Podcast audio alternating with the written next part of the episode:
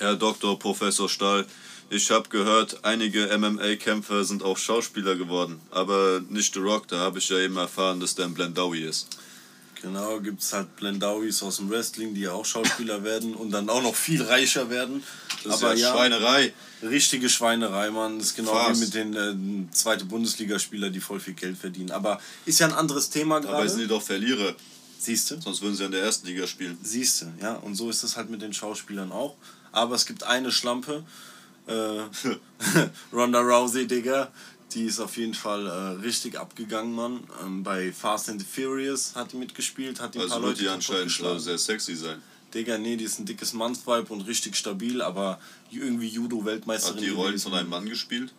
Äh, die ist ein doppelter Mann, also sie ist auch stärker als zwei Männer. Muss Also hat sie zwei Männer gespielt. Nee, sie hat zwei Männer weggehauen oder drei oder so. Ach so.